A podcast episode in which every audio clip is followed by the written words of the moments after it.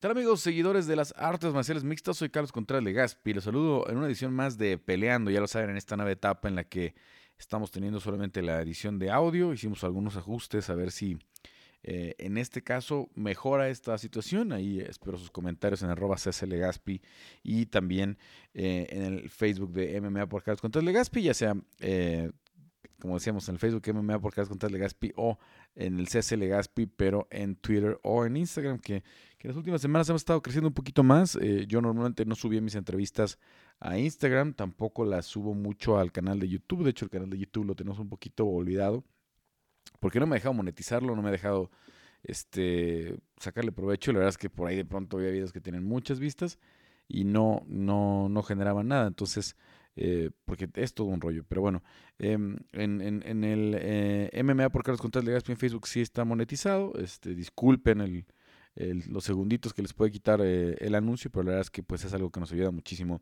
para poder seguir con las coberturas y poder seguir con todo este trabajo alrededor del mundo de las artes marciales mixtas y sobre todo ya con este enfoque más latino que, que solamente mexicano, que obviamente no descuidamos para nada la escena mexicana. Hay mucho que platicar, sobre todo en este año tan bueno que ha sido el 2021 eh, para, para, para el MMA eh, mexicano en, grandes promociones y, con el crecimiento que ha tenido a nivel local. Eh, obviamente vamos a platicar mucho de, esta semana, de lo que estuvo la cartelera de Caitlyn Viera en contra de Misha Tate.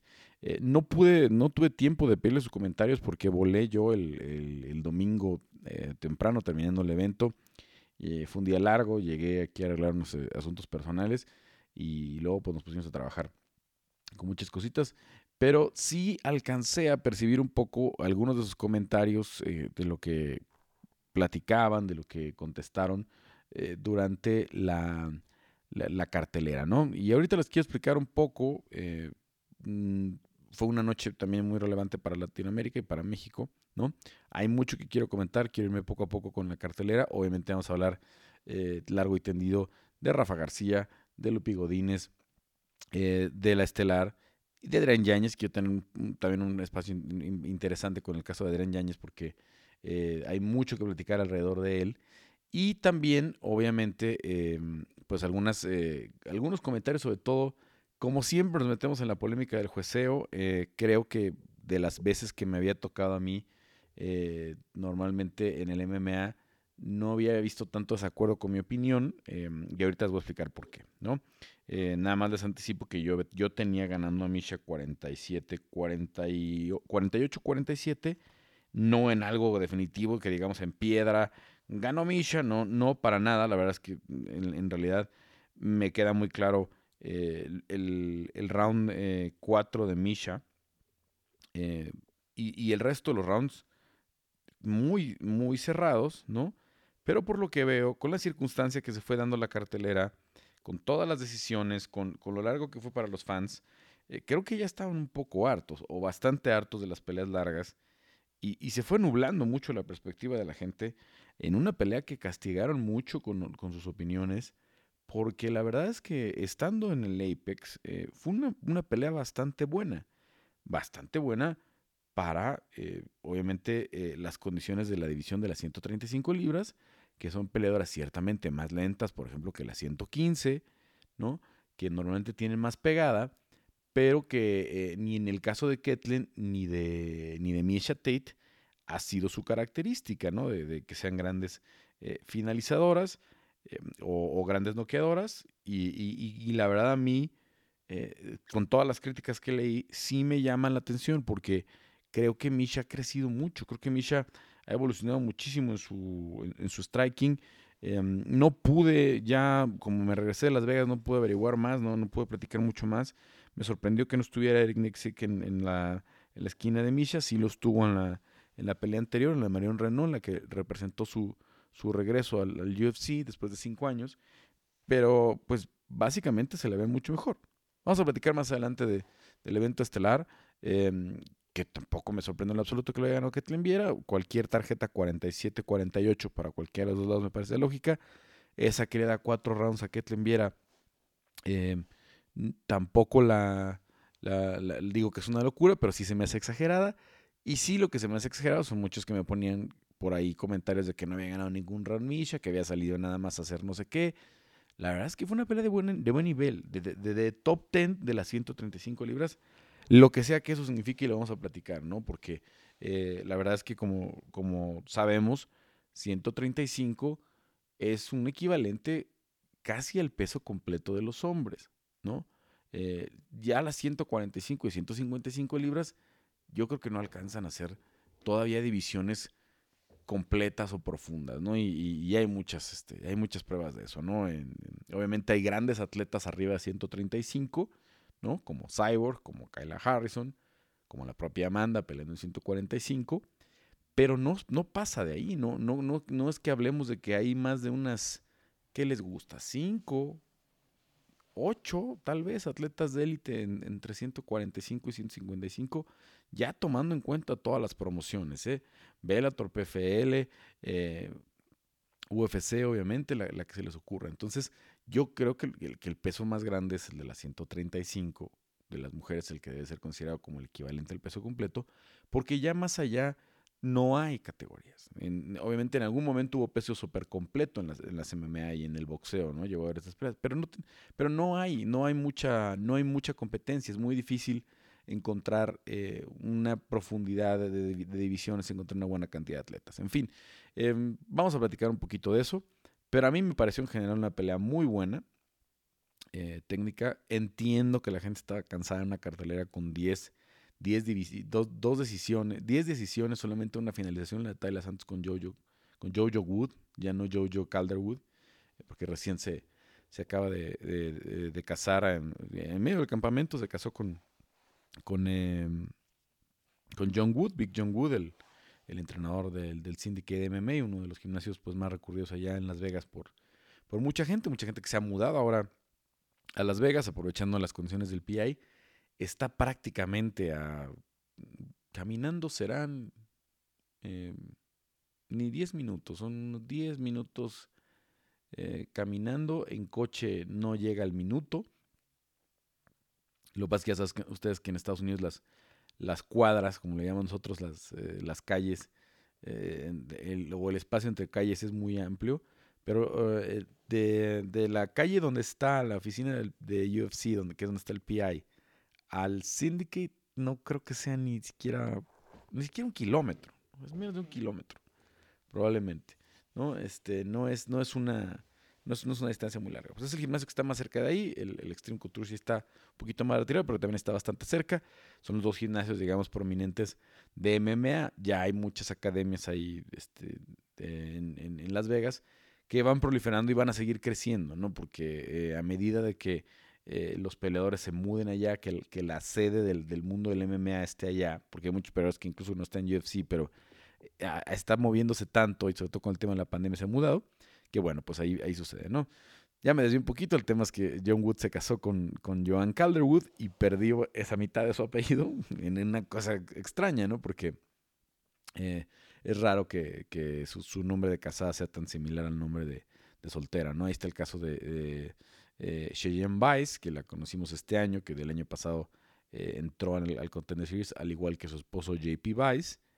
Eh, por lo que tengo entendido, este, es como chisme de, de, revista rosa, no sé más, solamente sé que ella está en un trámite de separación y pidió que su nombre legal cambiara a Cheyenne Blismas, que es el, nombre de soltera. Y bueno, pues vamos a ver, no sé si, si sigan juntos, si eh, ahí no ha cambiado sus, handles, no ha cambiado sus biografías, todavía dice que está casada con, con JP. Em, no sé realmente si es una situación eh, definitiva, pero de momento para la pelea, la siguiente pelea en la que van a reemplazar a, a, Montserrat Conejo ahora en diciembre, ya va a aparecer legalmente como Cheyenne Blismas. Bueno, revisamos la cartelera eh, que abrió con Luana Piñero en contra Sam Hughes. Eh, pelea ciertamente de un lado para Luana Piñero. No sé qué, le, qué, qué, vayan, a hacer con, con, con Sam Hughes, que en algún momento fue considerada, en dos momentos fue considerada como rival de Lupita Godínez. Ellas ya pelearon además en dos ocasiones, una vez como amateur. Eh, tienen un empate y una victoria para Lupi. Y bueno, a final de cuentas, eh, eh, era una trilogía que iba en el UFC. no, no sé qué tanta paciencia le pueden tener a Sam, que, no, la verdad es que no ha tenido una carrera pues prominente en el, en UFC, tuvo la oportunidad de llegar y después de una victoria en, en, LFA, había perdido el campeonato eh, con, con, Vanessa Demopoulos, ¿no? que, que más tarde perdería el título con Lupita, ¿no? En, esta, en estas este, carreras que están como entrelazadas, ¿no? A veces entre las peleadoras, curiosamente, porque además eh, em, Sam Hughes es desde la parte noroeste de los Estados Unidos, eh, Lupita radica en la parte suroeste de, de, Canadá, o sea, en la frontera eh, del estado de Washington con, con, con, la Columbia Británica, que es donde está Vancouver. Y, bueno, pues en la escena local, digamos que se habían enfrentado en un par de ocasiones, ¿no? Em, ahí está entonces, eh, pues, pues lo que pasa con, con, Sam Hughes, tres peleas, tres derrotas, cae con Tisha Torres en, su debut, cae con Luma Luke Bunmi, eh, que ahora fue la rival de Lupita, ¿no? Y, y cae con Luna Piñeiro, ¿no? Luna Piñeiro que había ganado bien en Contender Series, que luego se metió en mucha polémica porque ganó con una descalificación, eh, en algún caso similar al de Aljamain Sterling, como el que le eh, que hoy le cuesta tanto a Aljamain Sterling tantas críticas y que la gente realmente pues lo descalifique como campeón olvidando el gran peleador que es Aljamain Sterling, olvidando que él sometió a una bestia como es Cory Sanhagen y ya vimos lo que hizo Cory Sanhagen contra Piotr Jan, ¿no? Que fue una pelea bastante pareja, fue una pelea bastante competitiva. Y que sí, que sí probablemente eh, termina ganando en las tarjetas eh, de forma cómoda eh, Piotr Jan, pero que de ninguna forma fue una pelea fácil, ¿no? Em, Adrián Yáñez en contra de. Eh, perdón, ya me estoy saltando. Eh, Sayan Nuerderbieke eh, en contra de Sean Soriano. Eh, me dio mucha tristeza esta pelea por Sean Soriano. Sean es un tipo muy trabajador, es un tipo que, ha recorrido un camino muy largo para volver al UFC. Que tomó una pelea en, en, 155 libras para tratar de regresar en contra de Cristos Yagos en, en, UFC 262 cuando enfrentaba, eh, cuando Cristo Yagos iba a enfrentar a, Joel Álvarez, el español, que ganó la semana anterior, el fenómeno. Eh, y, la verdad es que, pues él es un tipazo, un, tipo amable, de esos que te comparten eh, mucha paz. nada más de escucharlo me recuerda mucho al, tono de voz de, Irving Rivera, que es muy amigo de Irving Rivera y es de hecho uno de los guardianes legales de Irving Rivera y es de los que ha estado muy cerca con la familia y ayudando en toda esta situación de la recuperación de Irving. Eh, y probablemente eh, si Irving vuelve a pelear, sea en UFC o sea en otra, en otra promoción, lo veamos a Sean en su esquina, como ya lo ha hecho, como lo hizo eh, Gilbert Burns. Y, y, es tan, tan, tan bueno, es tan querido Sean, o sea, tan, tan, tan útil en el gimnasio, tan, tan buen compañero, digamos, que fue a, la esquina de, de, de ya en muchas ocasiones y Kamaru estaba ahí en la primera fila del Apex para apoyarlo, estaba sufriendo muchísimo, sobre todo estaba muy frustrado en el tercer round, porque pues eh, eh, dominó las posiciones en el piso, no le dio mucha oportunidad a, Sean de mostrar eh, su striking. Sean pues tiene una lucha decente, de lucha con gente como Michael Chandler todos los días, ¿no? Eh, también trabaja, por ejemplo, con Claudio Puelles, que lo vamos a ver de regreso pronto en, dos semanas en, en, el UFC, que son buenos luchadores, ¿no? No, no es ninguna no, está en ningún gimnasio menor como lo es el Sanford MMA. Es un gimnasio de los más reconocidos del mundo. La sufrieron, eh, lo sufrió eh, Sean, lo sufrió en la, en la primera fila el campeón de las 170 libras, Kamaru Usman. Todavía su amigo, aunque ya no es su compañero de gimnasio, aunque Kamaru ya entrena con, con, con, em, con Trevor Whitman en Colorado, pero que a final de cuentas pues ahí estaba para, para apoyarlo eh, como lo ha hecho él en su esquina. Y vamos a ver si hay una oportunidad más a, a, Sean Soriano. Eh, mucha gente se queda nada más con, con la idea de que va 0-5 eh, en el UFC. Es, es, cierto, su primera etapa en el UFC perdió sus tres combates. Em, em, primero en, Singapur contra Tatsuya Kawajiri, luego pierde con Chas Kelly por decisión y luego con Charles Rosa por, por sumisión. Em, pero a final de cuentas, eh, después tiene una buena, eh, una buena carrera en, en CSMMA, ¿no? Una, eh, una promoción local allá en, en, la, en, la, zona de Rhode Island, cerquita de donde él viene. Él es, creo que es de Providence. Em, es de allá del noreste de los Estados Unidos, cercana a la, la, zona de la, de, la Nueva Inglaterra, ¿no? Y, y, es este y es eh, retador ahí el cinturón, eh, se mete en una racha de 5-1, vence a Noad Laad, el, ex UFC en el, en el Abu Dhabi eh, UAA Warriors en, en, el, en los Emiratos Árabes, y de ahí es que tienen la oportunidad. Entonces, sí es cierto eh, que, está 0-5 en el UFC, pero no fueron consecutivas, ¿no? Fueron dos etapas, una de dos derrotas y una de. y una de. Eh, de cinco, ¿no? Se, se, perdón, y una de, una de dos y una de tres, ¿no? Entonces, pues desafortunado, se ve difícil, la verdad, también hay que ser realista, se ve difícil que tenga alguna oportunidad más, pero vamos a ver, vamos a ver si la tiene, y, y ojalá son de esas historias que, que pues uno quisiera, eh, de verdad, pues que al menos tuviera esa oportunidad de llevarse una victoria en su carrera en el UFC para, para poder premiar a, una carrera tan rara como la de él. Y sobre todo de un tipo que, como les cuento yo, em, yo no lo conocía en persona, ¿no? Sabía de, habladas por otros compañeros suyos, eh, que era muy buen tipo, y ahora que le conocí, es un tipazo. él, eh, su mamá es em, española, su papá es dominicano. Él em, eh, habla perfecto español, perfecto castellano, pasaba los, los veranos con su mamá en España, así es que pues una, una, pena si no tiene una oportunidad más. Y bueno, si no, seguramente lo veremos como entrenador, seguramente lo veremos como compañero en, más esquinas, ¿no? Porque tiene muchos, muchos compañeros a los que ayuda. Mucho estuvo en la esquina de, Claudio Puelles, es probable que regrese ahora en el, en el mes de diciembre también con él. veremos qué pasa, veremos qué pasa. Em, Cody Durden en contra de eh, Quilling Aori o Aori Glenn.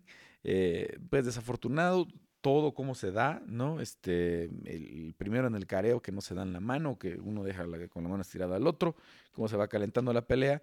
Y luego sí, pues la falta de tacto, dándole el beneficio de la duda a Cody Durden por lo que dice que, que solamente es eso, que no es racismo, pero el comentario suena racista, afortunadamente, ¿no? Cuando le dice mandar, mandarlo de vuelta a China, eh, reta a Jeff eh, Molina, Jeff Molina está pero puestísimo para esta pelea, y yo la verdad, pues no sé qué tiene en la cabeza Cody Durden pidiendo a Jeff Molina, porque yo creo que Jeff Molina, nadie en la división Mosca lo quiere enfrentar, pero aparentemente sí, él aparentemente anda muy bravito. Y vamos a ver si se organiza, vamos a ver si, se arma esa pelea en unas 125 libras que están más vivas que nunca. Por ahí he leído cada estupidez y, he escuchado también cada comentario de que la división están por cerrarla, que es una división muerta. Eh, no, nada que ver. Al contrario, en Contender Series vimos muy, peleas de muy alto nivel, muchos 125 eh, recibiendo contratos desde la primera temporada, desde la primera, desde el, desde el, primer capítulo de, Contender Series de esta temporada, dieron dos contratos para 125 libras en la misma pelea, hasta el hasta el que perdió, ¿no? Eh, con, la, de la, eh, pelea entre Víctor Altamirano y, Carlos Candelario, que por cierto Víctor Altamirano va a venir a dar un seminario a México, me escribió el día de hoy em, para contarme, ya les doy un poquito más de detalles más adelante. Es buena noticia porque Víctor se fue de México a los 10 años por un accidente, ya hemos platicado la historia de Víctor Altamirano, pero se la recuerdo rápido, él se va de, México a los 10 años por una, por una lesión que sufre su papá, su papá trabaja como electricista, se cae, eh, pisa una, eh, eh, pisa una, pues una los, los, losa falsa y, se cae varios, varios metros, se lastima la espalda, le dan una visa humanitaria a él, a él, a su mamá y a su hermana y se van a vivir a, Texas, ¿no? Con, con, donde estaba el papá. Trabajando desde ahí, no ha tenido contacto con, con, México, ahora vendrá a dar un seminario y veremos cómo le va em, a Víctor ya en el que sea su debut en el UFC. Pero desde ahí, luego también Carlitos Hernández, CJ Vergara, eh, obviamente muchos latinos, Jake Hadley, el, el, el, o Hadley, el, inglés, em, que es de, que creo que es de Birmingham. Em, eh, pero es una división a la que le están nutriendo muchísimo. Es una, es una división en la que han firmado a muchos peleadores, en la que ha llegado mucha, mucho talento y que seguramente la vamos a explotar el próximo año. ¿no? Tenemos un campeón muy popular, un campeón muy querido, ¿no? Eh, como es Brandon Moreno, un campeón que, que, que sin duda eh, tiene más carisma que, que Johnson. ¿no? No, no voy a decir una locura, no voy a decir que ya superó a Dimitri Johnson en el terreno deportivo, en nada. ¿no? Obviamente saben que eh, tengo una buena relación con Brandon Moreno y, que le tengo mucho aprecio, pero está pues, a nueve defensas nada más de lo de, lo Johnson. ¿no? En lo deportivo está muy lejos, pero en el tema de la venta, en el tema del cariño que tiene del público, en el tema del respeto que le tienen los otros campeones y muchos, o la, gran, la inmensa mayoría de los peleadores del UFC, la verdad es que Brandon es un gran campeón de las 125 libras, es un gran representante de las 125 libras. Y como digo, le falta mucho para hacer historia. También hay que tomar en cuenta que cuando llegó Dimitri Johnson, ahí sí no existía la división, se creó la división eh, con esta primera generación que, incluía a Joe Benavides, a Ian McCall, a John Dodson, etcétera, etcétera. Todos los que vimos por ahí están en, los, puestos de arriba. El propio Ulises Gómez, el, México estadounidense, que, llegan en el principio de la división y luego pues se va quedando solita, la va dominando Dimitri Johnson hasta que emerge ¿no? Henry Sejudo y, desarrolla un, gran talento eh, que ya tenía, pero lo, logra explotar bien. Y hoy, eh, ya lejos de esa situación, tanto la de Dimitrius como la de Henry Sejudo, que no, no ha defendido en 125 ya, o, sea, desde su, desde su última defensa con TJ Dillashaw en 125, ya creo que ya vamos para el tercer año. Hoy la división está muy viva, hoy la división tiene muchísimo talento llegando y una parte arriba muy competitiva. Desafortunadamente eh, se da la lesión de Alexander Pantoya y vamos a ver la tercera pelea con Davison Figueiredo para Brandon. Pero, pero Brandon ya estaba encaminado a pelear con, Alexander Pantoya. Eh, vienen peleas interesantes como Kai Cara France en contra de, Cody Garbrandt. A ver si Cody Garbrandt puede traerle algo más al mix de esta división. Si el poder que él de por sí ya tenía en sus manos en 135 se, se refleja en 125 y, puede andar noqueando gente. Eh, viene una pelea también interesante con Matt Schnell y, y Alex Pérez que ya tuvo su oportunidad al título, ¿no? Y obviamente eh, que a ver cuándo está listo para regresar un Nascar Askarov, que también tenía un argumento interesante para volver a enfrentar a Brandon Moreno. Entonces, eh, creo que si Cody Durden enfrenta a Jeff Molina, se expone a que le pase lo mismo que, le pasó al último rival de, de, Jeff Molina y al propio Arequilen, que, que perdió con, con Jeff Molina en, su debut. La verdad es que a mí Jeff me cae muy bien, el colombiano, el jefe, aunque nació en los Estados Unidos, pero eh, ahí estaba su familia, su papá, eh, colombianísimo en, el, en, la última pelea celebrando la victoria. Y, es un gran prospecto, ¿no? Pasamos a las peleas de los mexicanos que, nos cayeron de forma consecutiva. Eh, Lupita Godínez en contra de Loma Luke Bon. Me voy a, voy a extenderme un ratito ahí. Lupita es, una, es, una, es una persona loca. no, hay otra forma de describirlo porque eh, lo que está haciendo, y, lo digo en el buen sentido, porque lo, mismo, igual de loco está Hamzat Kimaev, ¿no? Eh, cuando llegas así, eh, con toda esta hambre, normalmente te lo celebran, pero estás corriendo mucho riesgo. Estás corriendo el riesgo de que si peleas de forma consecutiva, pues de pronto quemes el cartucho de, tu contrato, ¿no? De tu primer contrato en el UFC. Cuando llegan victorias, cuando resuelves una pelea que se cayó, normalmente la promoción lo, le da una consideración. Pero de todas formas, si Lupita se hubiera metido en un 1-3, estaba en una posición complicada, ¿no? Estaba eh, corriendo mucho riesgo. Entonces fue muy importante, la verdad, la, confianza, la solidez con la que salió a pelear en contra de, de, de Loma Lukboni, eh, eh, yo he estado en las cuatro peleas de Lupita este año, lo cual ha sido, eh, no, no, fue, no fue, digamos, eh, específicamente planeado, pero me tocó estar en las cuatro por, por varias situaciones. Yo empecé a platicar con Lupita ya constantemente desde que se convirtió en campeona del LFA. Hicimos una entrevista para, la, para la página. Todavía no, empezaba con el proyecto de, Peleando porque fue como unos tres meses antes. O, o ya empezado con Peleando, no me acuerdo. Creo que sí, porque fue en el mes de febrero. Tal vez. Eh, no, según yo fue a finales del año pasado. Según yo fue a finales del año pasado. El que, el que creo que se coronó fue Víctor Altamirano en febrero. Pero, a ver, pues ahorita, ¿para qué le doy tanta vuelta? Ahorita lo, ahorita lo revisamos. Aquí está el récord de Lupita. Nada más dejen abrir la computadora.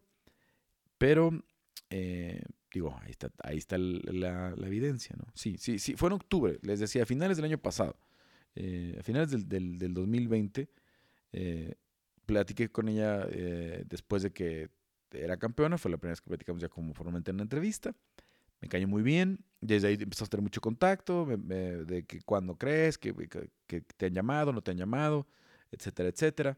Todavía hubo alguna posibilidad de que debutara antes porque de hecho, Sam Hughes entra en una pelea que era idónea para Lupita como la de Tisha Torres, ¿no? Pero le dan la oportunidad a Sam Hughes porque Lupita vive en Canadá, entonces era más complicado el rollo de la visa. De hecho, le costó un poquito de trabajo eh, resolver esa situación y, llega de última hora eh, también en el 17 de abril en aquella pelea que nos tocó estar en contra de Jessica Penne, ¿no? Que pierde por decisión dividida. Eh, apretada, eh, Lupita eh, pues tratando de, solventar una pelea complicada con una veterana que, que se la sabía ya de todas, todas, que ya peleó por el cinturón contra Joanna Jędrzejczyk en su momento, como era Jessica Penne, y a final de cuentas se lleva su primera derrota. Entonces, ok, tomaste la oportunidad en, en, en corto aviso, ¿no? Pero a final de cuentas, pues no, no, no, no, no saliste con la, con la victoria. Entonces, ok, te, te van a pasar esta porque resolviste en corto aviso. Hay que ganar la siguiente. La siguiente enfrenta a Silvana Gómez Juárez. Eh, cuando le cambian a la rival, le cambian a Sam Hughes. Eh, Silvana eh, estaba preparándose para su pelea en Contender Series, que iba a ser tres días después. ¿no? Le adelantaron nada más del martes al sábado su pelea a Silvana. no había ningún problema, digamos, para la, para la Argentina. más obviamente sabiendo que ya tenía su contrato asegurado en UFC, que no tenía que, que exponerse a, perder en contender y que no te dieran la oportunidad. De hecho, Silvana ya hace tres años había estado programada para pelear con Antonina Shevchenko en, en Contender Series, no había podido.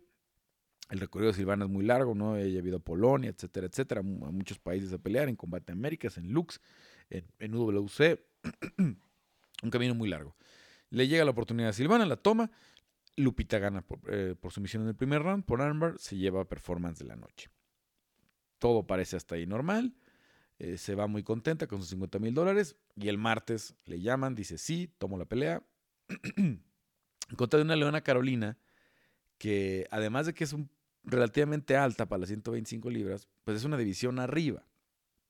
Bueno, pues rompió el récord eh, para el, el, turnaround más este más, más rápido en la historia del, UFC, eh, peleando en semanas consecutivas, sábados, consecutivos, siete días. El, el, el récord anterior era Hamzat Kimaev con 10 con días, pero Hamzat logró las dos victorias. Eh, Luana eh, se lleva la victoria por decisión, ¿no? En una pelea también cerrada, pero ahí sí que le costó bastante trabajo a, a Lupita porque, bueno, no fue nada nada fácil para, para ella, eh, digamos, eh, pues dar el, dar el paso. Eh, Lupita es chaparrita para las 115 libras y Luana es alta para las 125. Entonces, sí era como si estuvieran enfrentándose en dos, en dos divisiones diferentes, ¿no? Em, se regresa a casa, digamos, obviamente decepcionada, y le vuelven a llamar y un mes después regresa al octágono. 43 días, nuevo récord para Lupita decíamos, con esta confianza con la que llegó con Luma Luke Me, que Lupita eh, tiene un buen equipo y la verdad es una peleadora bastante completa. Eh, por algo tiene marca 6-2 y la verdad 7-2 ya con esta. Em, y, trae muy buenas bases de lo que ha entrenado en, ella en, Vancouver. Constantemente iba a Colorado a pelear y entrenar. Conoce muy bien a varias, a, la comunidad de, de, los peleadores pues, que están allá en Colorado incluida Rosna Mayunas, que le tiró elogios en la semana, incluido Justin Gaethje, que me tocó estar ahí en el festejo eh, entre las dos peleas, tanto el festejo de, si, siguen ahí, van ahí al Instagram de CSL Gaspi, me tocó tomarles una foto juntos. Justin saludó muy, muy efusivo a Lupita, ¿no? Se ve que, han entrenado y que se conocen bien. Em, y, Justin estaba en la esquina de, Rafa García, ¿no? Entonces, em, es una eh, situación eh, pues de que ella ya viene con una buena formación, pero está afinando algunos detalles en México con, con, Francisco Grasso y su equipo acá en, en, Guadalajara. Ella es de Aguascalientes, ya muy sonada obviamente la historia de que eh, se va de, Aguascalientes por el, por el, el, crimen organizado, ¿no? Eh, ahí tiene una dificultad de su papá, dice, nos vamos de, volando a, a, Vancouver y, no regresan a México, ¿no? Este, por, por esta situación. Entonces ahora está aprovechando eh, que Aguascalientes está relativamente cerca de, de, Guadalajara, en carretera se puede llegar sin, sin mucho problema ¿no? Y, tiene familia tanto en Guadalajara como en Aguascalientes, se aprovecha para visitar conocidos y seres queridos y además pues entrenar con un equipo eh, que al menos eh, pues entre lo que va a encontrar en Latinoamérica es un equipo de élite, ¿no? Que tiene hoy Francisco Grasso pues a la campeona de las 125 libras de, em, de, de Invicta, que tiene a la sembrada número 3 de las 135 libras de UFC, a una top 10 de las 125 libras del UFC, como es Alexa Grasso, hoy estoy hablando de Irene y de, Alexa, ¿no? Y, tuvieron un gran debut con Avi Montes en, PFL, ¿no? Venciendo a, la, leyenda del boxeo, Clarissa Shields. Entonces, eh, algo va a aprender, algo va a crecer en su striking y se le plantó que yo creo que todavía le falta tiempo, tendrá que hacer un campamento completo, si es que un día vuelve a hacer un campamento completo. Esta persona tan extraña que, quiere pelear cada semana.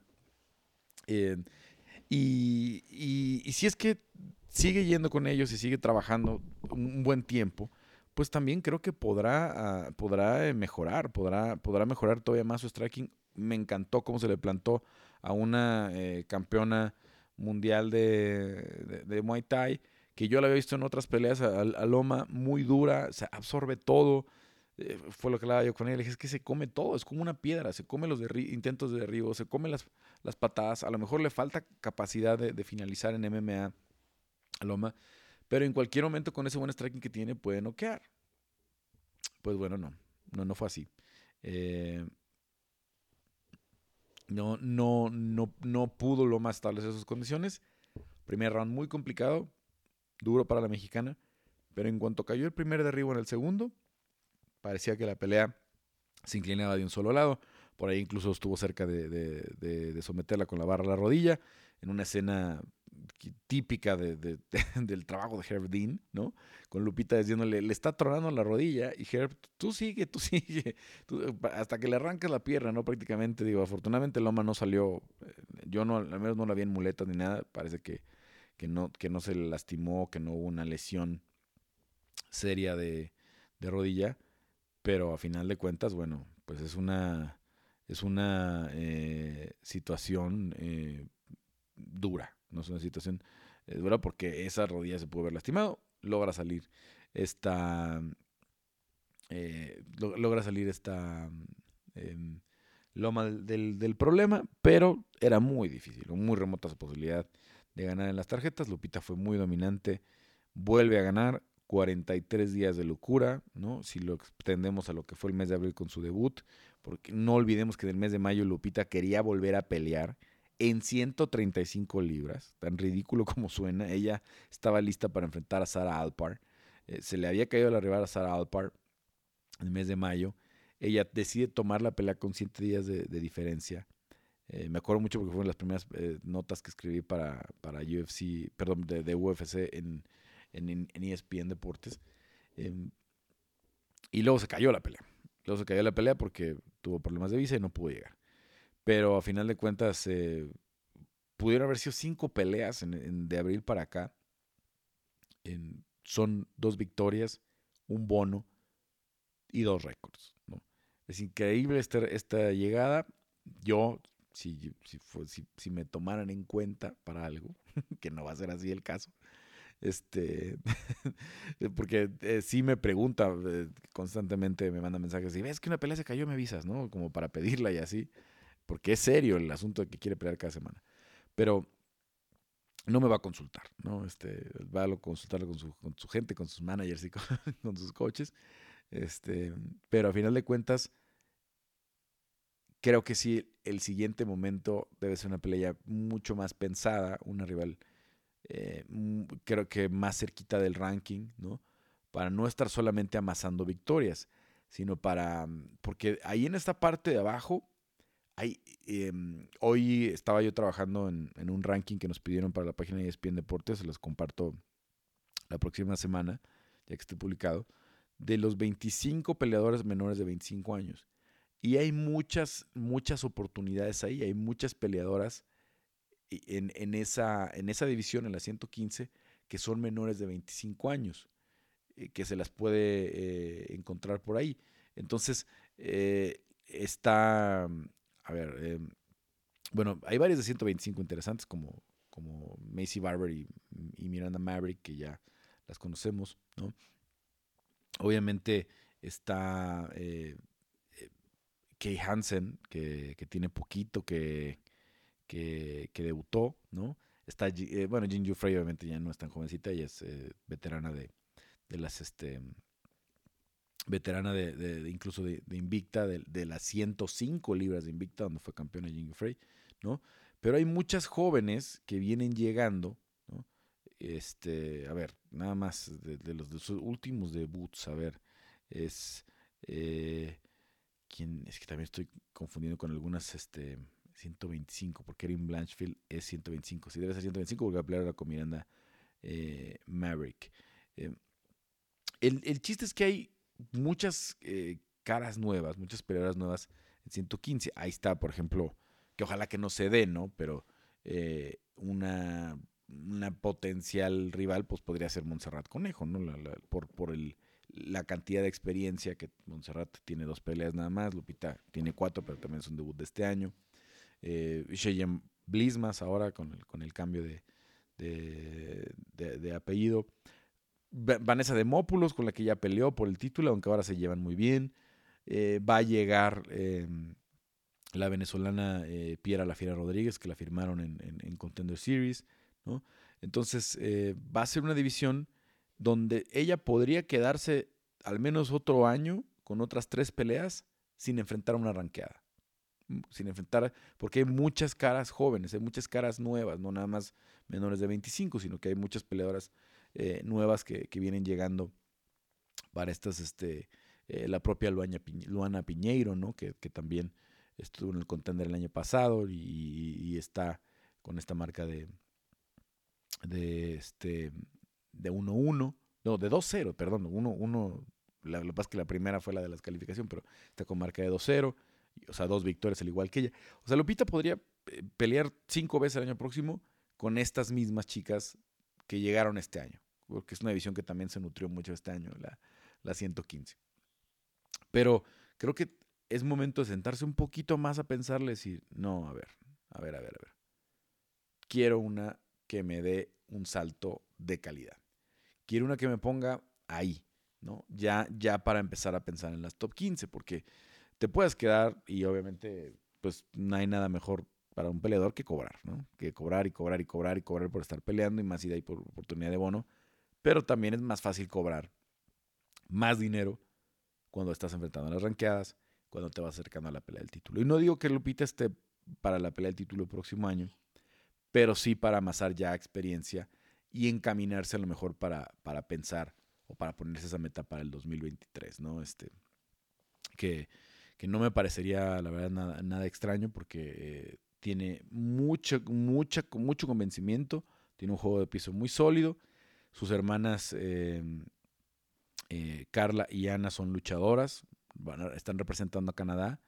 Ana eh, fue campeona mundial hace tres semanas, campeona mundial eh, sub-23. Eh, las dos están apuntando a los Juegos Olímpicos de París. Y dice Lupita que ya prácticamente lo tiene muy platicado. Carla después de los Juegos Olímpicos quiere irse al mundo del MMA. Ana no está tan convencida. Tiene una hermana más que ya, ya este, digamos que no, está tan dedicada al mundo del deporte, ya hizo su familia, etcétera, etcétera, y radica en Florida. Pero a final de cuentas es una, es una familia donde desde su casa tiene muy buen piso, con sus hermanas para entrenar la lucha eh, tiene buen jiu-jitsu, ya lo hemos visto en, varias ocasiones, y tiene un boxeo con un, volumen bastante intenso, ¿no? Con un buen ritmo que puede mantenerse los... Por ejemplo, la pelea con Vanessa Mopoulos fue prácticamente toda de pie, estuvieron intercambiando muchísimo de pie, la, eh, y esa fue de cinco rounds, fue, una pelea que increíblemente no se la detuvieron, yo me acuerdo haberla visto en vivo y algo que platicaba, la verdad es que, que, le entrevisté, tuvo varios elementos interesantes esa, esa pelea. Porque además, eh, si no me equivoco, fue la primera pelea que me tocó ver a mí con, con, eh, con calificaciones abiertas del, de, los, eh, de los jueces. Entonces, que vas sabiendo y, y, el juez te va diciendo lo que, lo que, puede, lo que puede pasar en, en la tarjeta y eso altera mucho. Entonces, Lupita parecía que le iban a finalizar, luego Vanessa fue creciendo al final. Terminó una decisión mayoritaria, pero con la que se coronó campeona. Y, bueno, entonces, eh, como les decía, lo que debe seguir, ¿no? Acá es una, eh,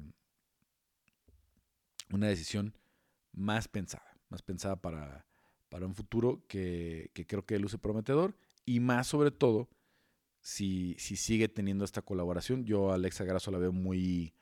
Em, que la apoya mucho, que, pone muchos posteos referentes a, Lupita, que todo lo retuitea, todo le da like, lo que tiene que ver con Lupita, porque sí se ve, y en las, en las historias que hemos visto que comparten en sus redes, que han estado trabajando mucho juntas, al menos ellas dos, ¿no? También con otras chicas del gimnasio como Alejandra Lara, etcétera, etcétera. Hay, hay, hay de verdad, es un gimnasio donde tienen mucho talento, ¿no? También subí una foto con Diego López. Eh, en fin, ¿no? Eh, tiene mucho que le puedan ayudar y todavía mucho que puede aprender, tener lo mejor de dos mundos. Y ya eh, entiendo yo el, pasado y tantas cosas que se han dicho y, etcétera, etcétera, pero hoy creo que, que, Francisco Grasso, ¿no? Este, debería tener más reconocimiento a nivel internacional. Debería tener más reconocimiento. Lo que pasa es que tampoco a él le gusta mucho el asunto de los reflectores, pero está haciendo las cosas muy bien, está haciendo las cosas muy bien y, Lupita viniendo de Canadá le puede aprender mucho. Afinar eso, no olvidemos que, Alexa ya estuvo en el top 5 de las 115 libras, que estaba a punto de enfrentar a una ex contendiente, que ya había peleado con una ex campeona como Carla Esparza, ¿no? Y hoy está en una posición también Alexa muy privilegiada de si vence a Vivi Araujo, poder ya meterse al top 5 de la, de la división de las 125 libras, dependiendo cómo se desenvuelva, ¿no? Porque también a mí lo de Tayla Santos, eh, creo que da un salto importante también a, esa misma clasificación del top 5, o al menos ahí cerquita, ¿no? Al vencer a Joan Calderwood o Joan Wood, que ya incluso había sido candidata a ser retadora el año, el año pasado, ¿no? Eh, cuando se vino la, la pandemia y todo eso, se reagendó la pelea creo que comete por ahí el error de tomar la pelea con Jennifer Maya y desde ahí se le escapa ya su oportunidad de ser campeona o de pelear por el título en contra de Valentina Shevchenko. Jennifer Maya sí va con Valentina en eh, noviembre del año pasado, ¿no? Y, ya vimos el resultado, ¿no? Valentina retiene el cinturón. Em, pasamos a la otra pelea. Siguiente pelea, eh, a mí me tocó, eh, alcancé, alcancé a ver el primer round completo de, de, la pelea de, Rafa García con, con, Nathan Levy. Eh, me escribe la gente de UFC, está Lupita lista para la entrevista. Llegamos, eh, todavía no era tanto el caso, ¿no? Eh, en lo que nos acomodamos, empezamos la entrevista, etcétera, etcétera. pues me tocó justo que todo se cruzara, ¿no? Y ya me tocó ver la decisión de la pelea de Rafa en los monitores. Ya, ya no vi realmente bien el tercer round a fondo. Ni el segundo lo pude ver al 100%, me perdí al menos un minuto y cachito del, round. Entonces, eh, creo que yo cometí un error al, poner en Twitter mi tarjeta que, yo tenía un 20-18 a favor, Nathan Levy, porque me perdí una buena parte del segundo round. Eh, en, el, en, el, trayecto de, son como unos unos 40 metros más o menos, 50 metros de donde está el estudio de televisión del Apex, donde está el, octágono, al otro lado, donde está mm, eh, lo que es el centro de prensa o la, el, centro de prensa, que ahora le hicieron centro de prensa porque ayer el comedor para el staff del, Apex. Y atrás hay un backstage donde hacemos entrevistas. Entonces, para llegar ahí, pues me perdí como un minuto tal vez, ¿no? Entonces, eh, ya viéndola después, creo que sí es muy claro eh, dos rounds para, para Rafa. El tercero, sobre todo, donde saca todo el corazón, saca todo el. Em, pues ese, ese espíritu del guerrero mexicano que, en el que no puedes eh, nunca eh, dar por, por sentado, no puedes descalificar nunca. Y Rafa se lleva la victoria más importante de su carrera, una victoria que él necesitaba muchísimo, porque en el, en el caso de Rafa, que era 0-3, por más también que tomó la pelea de Narad Hasparat en corto aviso, iba a ser muy difícil que, le dieran una cuarta pelea en el, UFC. Entonces ahora, con Cobb Swanson y con Justin Gaethje Espinosa en su, en su esquina, pues da un salto muy importante, ¿no? Este, lo mismo en el caso de Lupita, ¿no? A pensar muy bien, a hacer un campamento muy sesudo, ¿no? no a tomar una pelea eh, en, la, en, la, calentura, ¿no? Este, eh, sino una pelea con calma, con un campamento completo, que puedas estudiar bien al rival. No me refiero a que le corras a nadie, sino que pues no digas ya porque sí, sí, ya, ya, ya, que para que caiga el siguiente cheque tomar la pelea, porque no quieres que sea tu último cheque. ¿no? Lo que quieres es eh, renovar contrato, lo que quieres es quedarte en la promoción un tiempo largo. Y una vez que ya estás acomodado y una vez que ya te llamas Cowboys o Ronnie, pues ya puedes hacer muchas locuras, ¿no? Ya puedes decir, tomo esta, tomo la otra, peleo en, tres semanas, bla, bla, bla, bla, bla. Como le iba a hacer Cowboys Ronnie en una época larga de su carrera, que fueron al menos tres o cuatro años de su carrera en las que peleaba, bueno, eh, una, una sí y una no. Em, entonces, eh, pues muy emotivo, este, me tocó estar ahí, pasamos ahí un momento bastante curioso con Justin Gaethje porque estuvimos platicando la entrevista que le hicimos la semana pasada, antepasada a Justin antes de la pelea de Nueva York. Eh, y, todo, la verdad, bastante divertido porque eh, él dice, pues es que yo siempre le he dicho a todo mundo que soy mexicano, yo no sé por qué se siguen sorprendiendo eh, cuando digo que soy mexicano. Y empezamos a platicar ya, él, él, no le gusta mucho porque obviamente habla muy pocas palabras en español, sabe decir leche, carne, este, tortilla, frijoles, este, porque eh, él creció con, sus abuelos paternos prácticamente, porque sus dos papás trabajaban, se quedaban en casa de los abuelos paternos, que son los que son de Sonora. Entonces, él, eh, tiene un español muy básico y obviamente sabe decir un chorro de groserías, ¿no? Entonces, la, principal que dice constantemente es este, eh, tirar putazos, ¿no? Dice, let's throw, some putazos. Eh, y estás ahí luego diciendo una bola de palabrotas que, que, este, que no puedo decir en el podcast, eh, ya se imaginarán, que son las que sí se aprendió rápido y son las que sí eh, sabe decir. Y, y, por ahí los del grupo de colaboradores las escucharon este, mientras estábamos platicándonos, pero la verdad es que eh, lo, de Rafa es muy emotivo y, y, da mucho gusto porque lo vimos ahí en una parte importante de su carrera en Combate Américas mantener el invicto y todo lo que batalló para firmar con el UFC y, el deseo tan grande que tenía estar en el UFC como para que de pronto, pues en menos de un año estés fuera, ¿no? O sea, era una victoria súper importante, súper emotiva, eh, que sacó el corazón, le ganaron casi las lágrimas a, a, Rafa en la entrevista posterior que hicimos, porque pues sí, él sabía que, se estaba jugando el trabajo, que se estaba jugando el futuro de su familia el, y el y el pasado, ¿no? Pues todo el, trabajo que, que hace él y su esquina y los familiares y su, y su esposa o su pareja, no sé exactamente cuál, sea su estado este, marital, pero pues la, la, su, pareja que obviamente han pasado por, por todos los sacrificios y por todas las,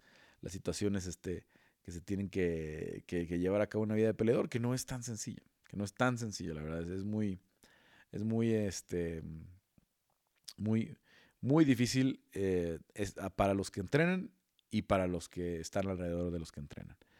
Eh, Pat Sabatini después vence a Tucker Lutz. Eh, la verdad pude ver muy poquito esa pelea porque fue justo cuando estábamos en las dos entrevistas, tanto en la de Lupita como en la de Rafa García, em, que afortunadamente pues, se pudieron ver el contenido. Si no, ahí está en MMA por Carlos Contreras de Gaspi y en ESPN Deportes. Para los que me preguntan dónde veo la entrevista completa, en la página de ESPN Deportes eh, las pueden ver en la, portada MMA, ahí están, está, hay mucho contenido del que hacemos, la verdad, porque a veces no alcanzo a compartir todo lo que publicamos, pero estamos haciendo mucho contenido durante toda la semana. Abre la cartelera estelar con Adrián Yañez en contra de David Grant. Muy buena pelea. Eh, a mí me, me, gustó también mucho cómo sale David Grant convencido de que no va, no va a ser la siguiente víctima de Adrián Yañez. Adrián Yáñez eh, llevaba cuatro knockouts de forma consecutiva en el Apex, el del Contender Series y tres más ya dentro del UFC. y el de Randy Costa que había sido un poco dramático porque le costó trabajo el primer round, pero el segundo empezó a atacar el cuerpo. Y Adrián eh, no pudo atacar el cuerpo en este caso. No, no pudo porque estaba manteniendo muy bien la distancia. David Grant estaba tirando patadas frontales, estaba tirando eh, patadas abajo. Me decía eh, Adrián que él no sentía que fueran patadas, digamos, muy rápidas, pero me hicieran patadas como de fuerza bruta, eran patadas con mucho poder, ¿no? fáciles de, de, leer, pero que como venían muy fuerte, ¿no? aunque las bloquearas dolían, aunque, aunque, eh, aunque te, defendieras, eh, te alcanzaba a hacer daño. ¿no? Entonces, eh, tiraba patas también muy fuertes a la, pantorrilla. Yo definitivamente tenía un 29-28 a favor de, de, Adrián. Round 1 y 3 para Adrián Yáñez. El 2 donde, donde pudo pegar más ciertamente engañoso, el, sobre todo el golpeo de manos de David Grant, porque le pegó poco a, Adrián en la cara, le pegó poco, le conectó una, eh, una derecha en la oreja izquierda, que es la que le hizo reventar el oído, la, coliflor. Por eso traía esa pinza al final cuando hicimos la entrevista, estaba muy inflamado, se lo tuvieron que drenar. Y, y Davey, em, en el, sobre en el tercer round, conecta mucho, pero al pecho y al hombro de, Adrián, porque Adrián está haciendo estos rolls, eh, Canelo rolls que le llaman en, inglés, ¿no? Pues son estas salidas de, que hace Canelo ahora, eh, que, que, ha avanzado muy, muchísimo Canelo con su cintura, ¿no? Entonces, em, eh, Adrián estuvo estudiando mucho eso en la semana, me decía, es que toda la semana estuve viendo los movimientos de cintura de Canelo, toda la semana. Entonces, lo estuvo haciendo muy bien Adrián, hacia, hacia adelante, hacia atrás, hacia adelante, hacia atrás. Entonces, los golpes de David tronaban fuerte, pero se estaban quedando aquí a la altura del homóplato, en, el, en donde empieza el pecho, o incluso en la espalda. Traía varios como rasguños en la espalda de Adrián, porque de golpes que se le habían ido para atrás a, a David porque había llegado tarde. Entonces sí sonaban muy duro, pero esos no eran golpes de poder, eran golpes que estaban conectando en la parte blanda del cuerpo donde no, básicamente no, en los pectorales y en, el, y en la espalda, pues que no hace daño, que realmente no, no va a trabajar un knockout ahí. Todavía las patadas en las pantorrillas, ¿no? Eh, sí te van quitando mucha movilidad, ¿no? Y, pueden ayudarte a un knockout. Si te empieza a pegar mucho al pecho, pues es como las cachetadas de la lucha libre, ¿no? Que sí, sí arden y sí este, te dejan marcado el rojo, ¿no? Como este, este asunto tan trillado que hacen en las... Siempre que va un luchador a los programas de televisión, ¿no? Este, que le pegan en, en, en, en las, los pectorales al, al conductor. Ah, no, pues sí duele. No, pues claro que duele, sí duele, ¿no? Pero no te va a noquear como te puede noquear un cruzado de derecha, ¿verdad? ¿No? Eh, pegado en la mandíbula, ¿no?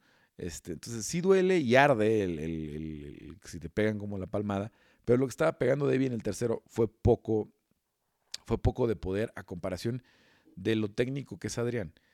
Es una locura ese 30-27 para David Grant. Eh, no veo cómo hubiera sacado el tercero ni el primero. El segundo sí es muy claro de él.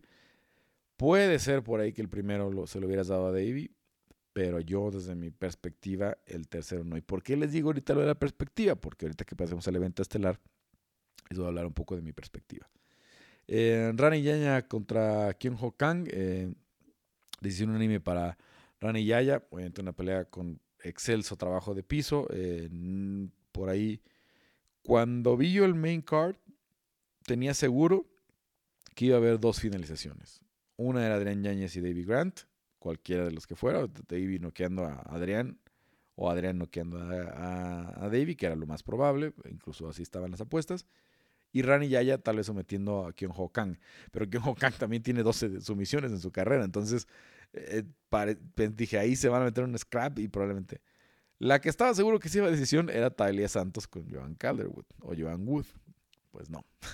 Esa fue la única finalización de la noche. Increíblemente, ¿no? Y se pudo terminar antes porque Talia conectó temprano. Bueno, terminó. Quedaban como. Era como 3 minutos y 20, creo. 3 minutos y medio cuando la conectó por una vez a Joan. Eh, justo le estaba diciendo a uno de los chicos que trabaja en la página de, de UFC. Eh, que esta era la única que estaba seguro que se iba a la decisión y ¡pum! se va contra la reja. Joan se vuelve a levantar, la vuelve a conectar, empieza a trabajar la espalda, eh, se defiende un ratito Joan. Cuando vi que estábamos pasando el 4.30 dije va a sobrevivir, va a sobrevivir, pero no. Faltando casi 10 segundos, se termina la pelea. Italia Santos se lleva sus 50 mil dólares y levantando la mano, yo creo que queda en una posición bastante bien acomodada para ganar una más y ser la siguiente retadora. ¿eh? Porque como les decía, Jojo ya había estado como la, como la retadora. Y venía de perder con Lauren Murphy, que acaba de ser la retadora. Entonces, no hay este mucho que pensarle ahí, ¿no? Este, ojalá que no se la pongan a, Cinta Calvillo, ¿no? Que la tiene ahí ya como de gatekeeper a Cinta Calvillo y está teniendo unas peleas eh, bien complicadas. Cintia también creo que está en una posición en la que tiene que pensar muy bien cuál será su siguiente oponente, ¿no? Este, porque también ella está metida en una mala racha y, tiene que, y en dos finalizaciones, y tiene que pensárselo bien. Em, luego Sean Brady contra Michael Chiesa. Sean Brady se gana, creo que un lugar en el top 10 ya sin ninguna duda, ¿no? Al vencer a alguien como Michael Chiesa, con la experiencia, con lo buen grappler que es eh, eh, Michael Chiesa, este, y no creo que él esté en un problema de que lo puedan cortar, ¿no? Michael Chiesa es muy querido en el UFC, tiene una trayectoria muy larga y y desde que ganó The Ultimate Fighter es un fan favorite, creo. Pero sometido por Vicente Luque y ahora eh, dominado en el, piso por, por Sean Brady, eh, que también le entró arriba a los, a, los trancazos, a los chingazos o a los putazos, como diría eh, Justin Gaethje. Pero a final de cuentas, pues una pelea en la que no, no hace, digamos, no hace suficiente Michael Chiesa para, para llevársela y Sean Brady sí. Y ya está, ya está bien acomodado. Se mete a la mezcla de los nombres como Luke, Wonderboy, Belal Mohamed, esos que están abajito de los difíciles, porque, híjole, ya ahorita armar peleas para Nate, para Gilbert Burns, para Leon Edwards, para Jorge Masvidal, es un rollo. Ya ni qué decir de Kamar Usman, ¿no? Creo que ahorita la división en esa parte de arriba está bien complicada, pero al menos creo que Brady se mete esa mezcla. Y si no hay algún movimiento interesante, creo que puede ser una muy buena pelea para Vicente Luque, porque Vicente Luque no le va a tener nada de miedo en el piso. Y si se intercambian, bueno, pues Luque tiene poder noqueador. Creo que Luque es el peleador más completo de la división, ¿no? No sé si el mejor, ¿no? El mejor es Kamar Usman, pero el que tiene digamos, más variados sus recursos, más bien distribuido sus recursos. O sea, tiene gran juego de sumisión, tiene buena lucha, tiene un super striking, tiene mucho poder en las manos, también puede patear arriba. O sea, lo que hace todo muy bien y en todo es una eh, amenaza severa. Em, y vámonos finalmente con el evento estelar, ¿no? Eh, les decía lo de la perspectiva porque em, ahora en el Apex, eh, desde que abrieron al público, que fue este año, y no, estoy seguro que, en, qué, cuál fue mi primera cartelera que tocó ya con público, pero fue este año. El año pasado, hay días en los que sí extraño mucho la pandemia, ¿no? Porque hubo noches en las que yo tenía, digamos que todo ese costado, hubo dos eventos en específico, un Contender Series y una de semana, que yo era el único periodista en el Apex, ¿no? Eh, porque era cuando John Morgan estaba en una situación ahí extraña de, eh, con que, no era desempleo, pero en los, apoyos este, eh, gubernamentales, etcétera, etcétera, que no le permitían trabajar, ir a trabajar en esos días, ¿no? Fueron, fueron un par de semanas. Entonces me tocó estar ahí a mí, eh, incluso solo, muchas solo con John, muchas con John y con Kevin, éramos dos o tres, Kevin Ayoli de, de, Yahoo Sports, que eran muchos, éramos dos o tres. entonces, Estábamos pegaditos a la jaula, así me tocó Brandon Moreno contra Jason Figueiredo, afortunadamente, ¿no? Y, era una experiencia muy diferente.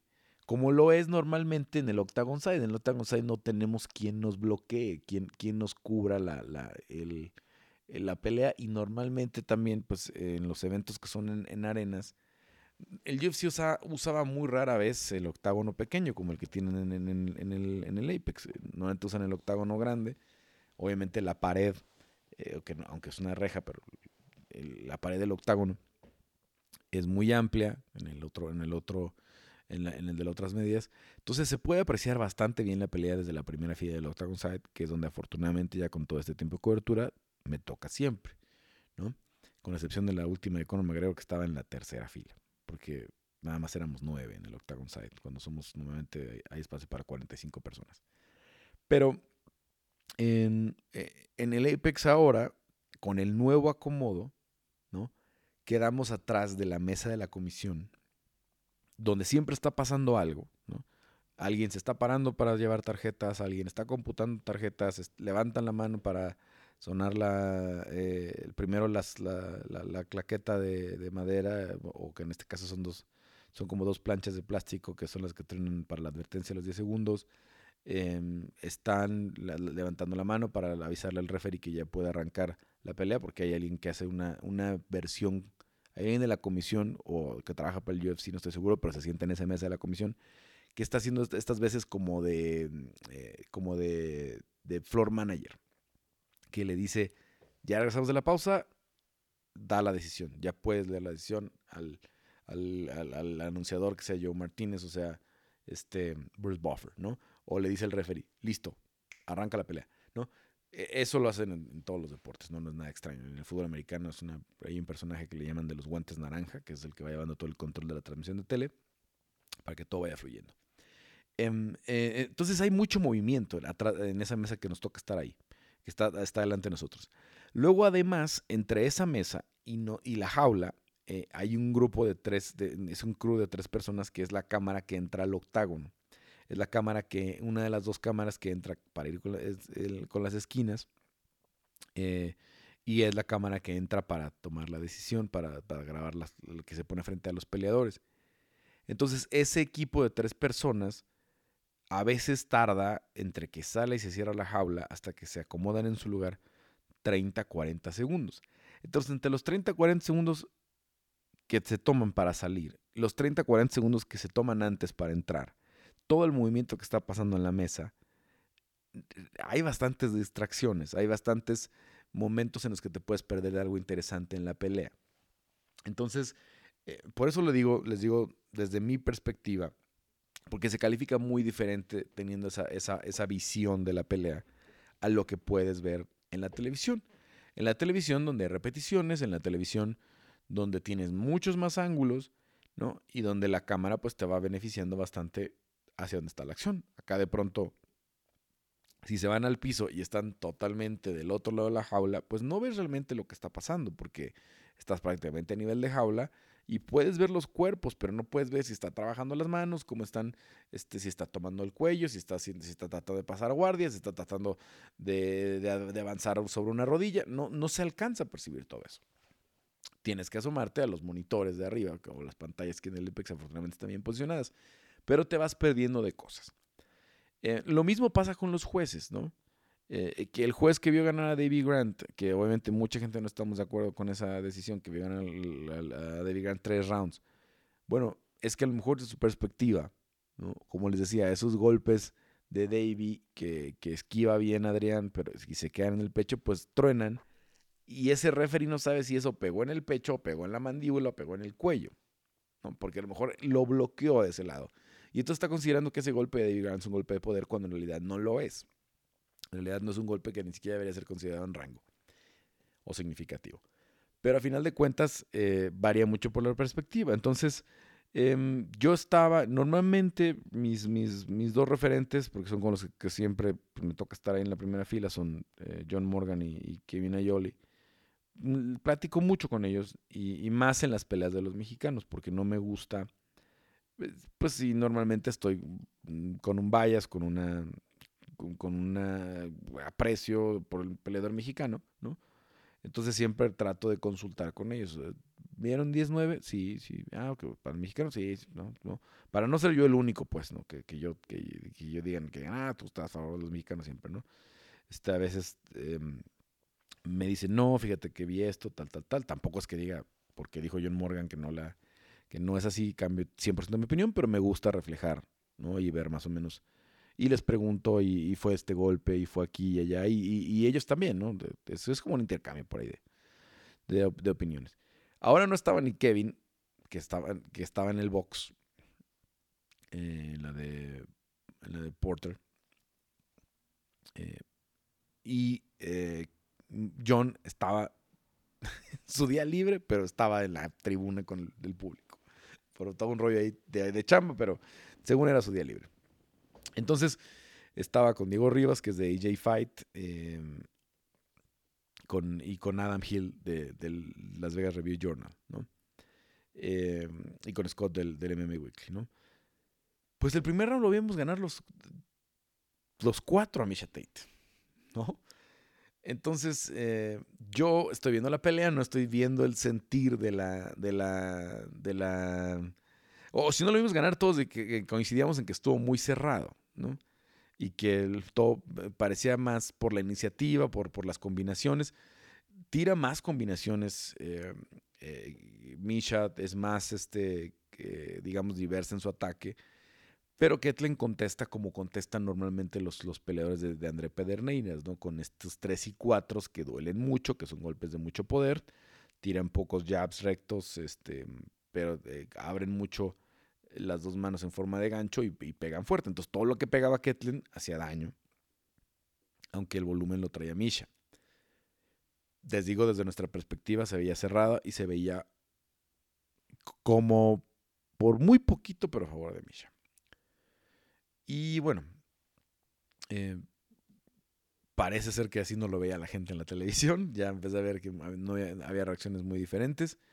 Pero a final de cuentas, cuando yo termine la pelea, el segundo, eh, creo que sí es de, segundo y tercero creo que son de Ketlin, ¿no? Le da la vuelta a la pelea 2-1 al final del tercero.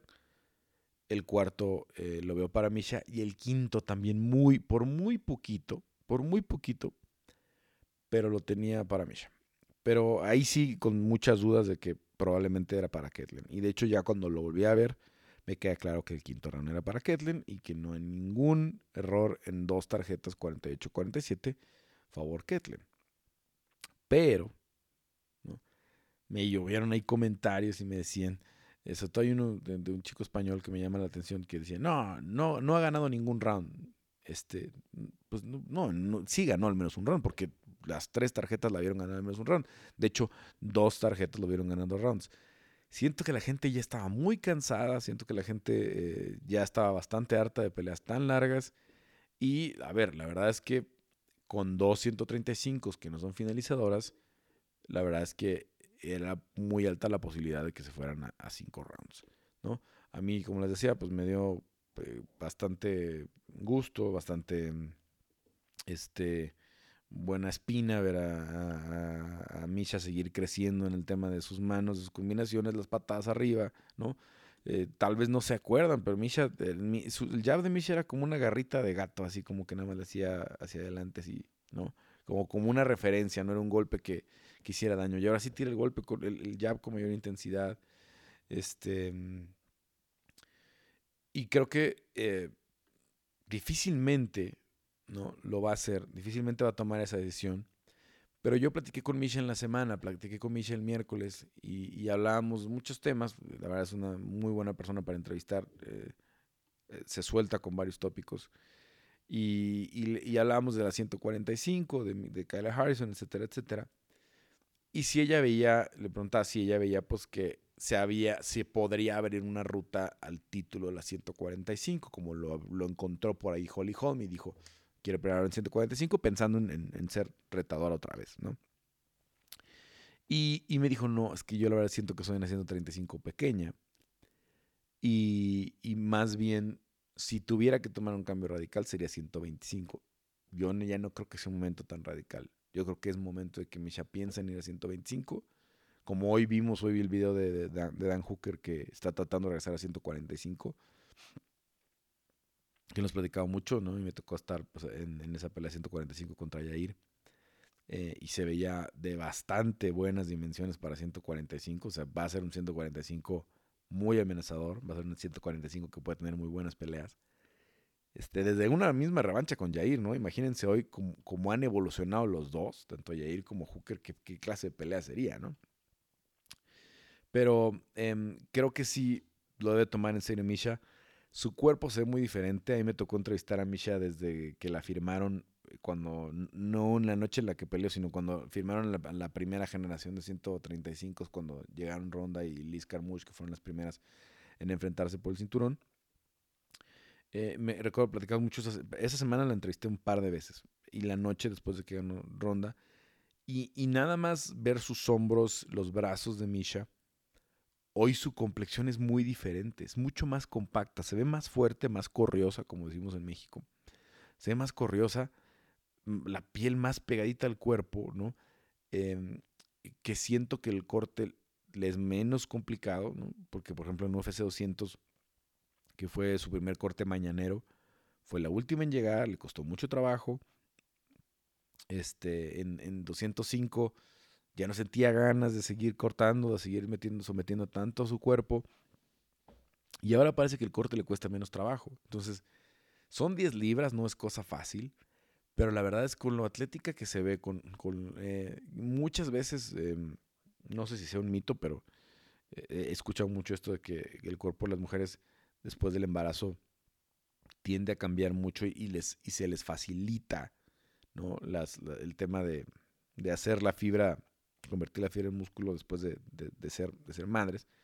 Eh, al menos hay varios casos en el MMA como el de Mackenzie Dern, que también si la vemos hoy, su cuerpo es muy diferente, ¿no? lo, mismo, lo, corriosa que se ve, lo, atlética que se ve, a diferencia de antes, que no, nada más que haya sido, este, que no fuera atlética, pero se ven como con mucho mayor tono muscular. Creo que tono muscular es la, la, la palabra, ¿no? Entonces, hoy Misha se ve con mucho mejor tono muscular y sí la veo pequeña cuando la veías contra Ketlen Viera, Ketlen Viera se veía gigantesca, con espalda enorme, más alta, más grande, con más poder. Y aunque Miche conectaba combinaciones largas, no le hacía nada. No la sacudía, no la simbraba, ¿no? No le alcanzaba a hacer el daño que probablemente le, podría hacer a 125 como Jessica Ay, como la propia Joan Wood, ¿no? No sé si Lauren Murphy, porque también Lauren Murphy es muy dura. Pero sí me la imagino teniendo más posibilidades de volver a pelear por el cinturón en la 125 contra Valentina o con la, quien, sea la campeona, que saltándose eh, a todas estas 135 que son más grandes y que tienen más pegada que ella, ¿no?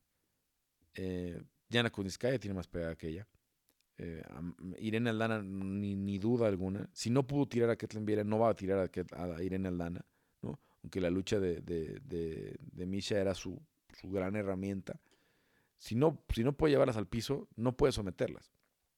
Entonces, eh, no, no, no la veo hoy siendo exitosa en los derribos, ni contra Irene, ni contra The Randomy, ni contra Home, ni contra Amanda, por las dimensiones nada más y porque además las cuatro tienen muy buenas bases de, defensa de derribo, ¿no?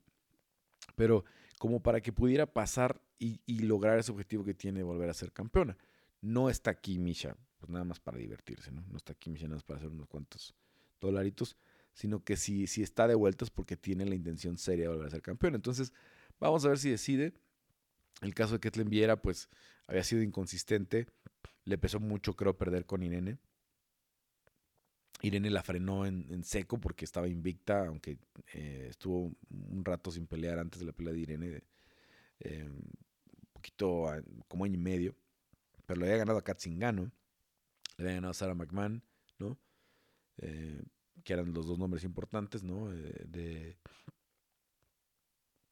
de su carrera, ¿no? La verdad es que la pelea con Kelly Fastholz ni siquiera lo recuerdo. Y miren que fue la cartelera en la que debutó Brandon Moreno allá en, allá en Portland. Eh, a ver si. Sí, porque fue la, la de Lineker contra Dodson. Y en el póster estaba Smolka contra Pettis. Y, Brandon entra en reemplazo de, de, de, Sergio Pettis, ¿no? Este. Bueno, pues esa fue la primera pelea de. De. de Ketlen Viera. Y, venía invicta y venía este, pues muy bien hasta que la, detuvo, decía eh, Irene Aldana. Luego recupera la, victoria con Sillara Eubanks. Vuelve a perder con Yana Kuzniskaya eh, en una pelea en la que Ketlen es la que falla en la báscula. Que la que decía Yana que sus últimas dos rivales habían fallado en la báscula. Y, ahora pues este se ve más grande, más poderosa que Misha Tate, que pues tiene la ventaja de tener eh, en su junto a su nombre lo de ex campeona, ¿no? Porque ahora en esa división solamente quedan dos ex campeonas, que son ella y Holly, ¿no? Y la actual campeona que es Amanda. Eh, y no, no, es fácil este, ser, ser este campeón del UFC, ¿no? Digo, está The Randomy que fue campeona, pero en 145, no, no en 135. Y a final de cuentas, bueno, pues eh, tiene una base de fans enorme, muy querida. Se convirtió en la, en la, en la cara opuesta de una Ronda Rousey que pasó de ser idolatrada a ser odiada y ser objeto de muchas burlas en, la parte final de su carrera.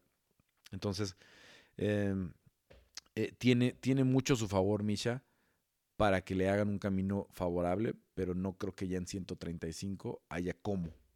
No, no, no creo que eh, no, no, no, no veo una ruta en la que vuelva a, pelear por el cinturón, la verdad. Sobre todo con las muestras que vimos el, sábado de esta diferencia, de esta diferencia física que, no es poca cosa, ¿no? En, en, una 135 que sí han evolucionado, aunque no han cambiado mucho los nombres desde que se fue hace cinco años, pero pues sí han, sí han evolucionado, Sobre todo Jermaine Brandami que ahora ya somete gente. Eh, sobre todo Holly Holm, que también eh, obviamente ha, crecido mucho y ha tenido, aunque ha tenido derrotas dolorosas, pues que es mejor, creo, peleadora que cuando perdió con Misha. Y, y, nombres como el de Aldana y Yana Kuzniskaya que se han metido ahí, que no estaban hace cinco años cuando ya. Cuando llegó hablando de la parte de arriba, ¿no? Del, del, del asiento, de la 135, ¿no?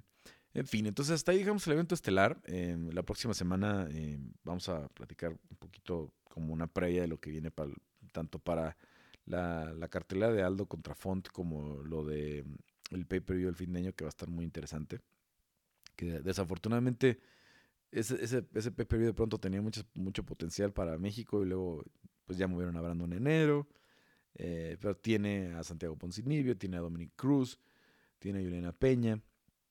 Eh, tiene obviamente las peleas de campeonato eh, en contra de Amanda y la de Dustin Poirier en contra de Charles Oliveira. Así es que seguramente va a ser un pay-per-view que va a mover muchas cosas, que va, a emocionar a mucha gente. En fin, en fin, creo que hasta ahí la vamos a dejar. Este, ya se alargó un poquito el podcast. Eh, y no quiero aburrirles con mi voz, con mi, dulce voz. Entonces, vemos la próxima semana. Gracias por compartir, gracias por recomendarlo. Eh, en cualquiera de las plataformas en las que nos escuchen. Este, y, bueno, pues denme eh, feedback de, qué piensan de, la calidad del audio en esta ocasión, si le seguimos por aquí o si le seguimos intentando algún cambio. En fin, soy Carlos Contreras Gaspi y los espero la próxima semana en un episodio más de Peleando.